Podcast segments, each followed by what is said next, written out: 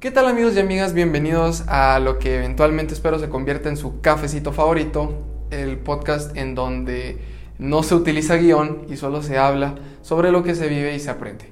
Eh, el día de hoy quiero decirles que estoy bastante contento porque ya somos como más de 10 personas y este proyecto a mí me, motiva mucho para poder ayudar eh, a que la gente pueda crecer y así yo también crecer al mismo tiempo y seguir mejorando en todos los aspectos de mi vida. Hoy quiero hablarles rápidamente de un tema que me ha estado agobiando un poco en los últimos meses y tiene que ver con cómo percibimos nuestro progreso en cualquier situación de nuestra vida comparándolo con el progreso de los demás. Me ha pasado mucho, por ejemplo, en mi situación con la universidad. Yo soy estudiante de odontología, estoy a punto de graduarme, pero por la pandemia no me he podido graduar y estoy estancado con pacientes que no puedo ver.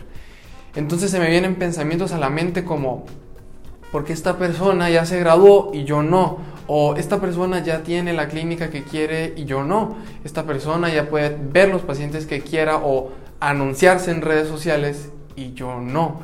Esta persona ya tiene la cámara que yo quiero y yo no. Muchos pensamientos de esa forma y no solo así, sino también nos comparan a veces mucho con nuestros parientes o nosotros mismos lo hacemos.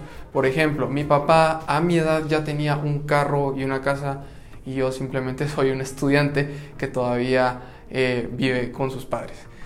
Muchas situaciones eh, se pueden sacar de, esta, de este tema, pero lo que yo quisiera más que todo dejar hoy y que aprendí también leyendo y escuchando algunos podcasts es que nosotros tenemos nuestros propios tiempos.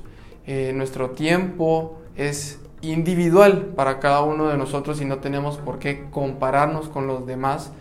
Lo que tenga que venir a nuestras vidas va a venir en el tiempo correcto y nosotros lo que tenemos que hacer es dar lo mejor de nosotros con las cosas que estén en nuestras manos y con lo que no esté en nuestras manos, esperar lo mejor, tener fe y mantener una actitud positiva. Hoy amanecí bastante contento, positivo, no prometo estar así todos los días, pero gracias a los que están aquí, gracias a los que van a estar, espero poder ayudarlos.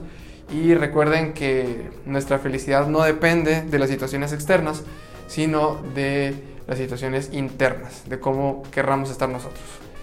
Feliz día y muchas gracias por escuchar.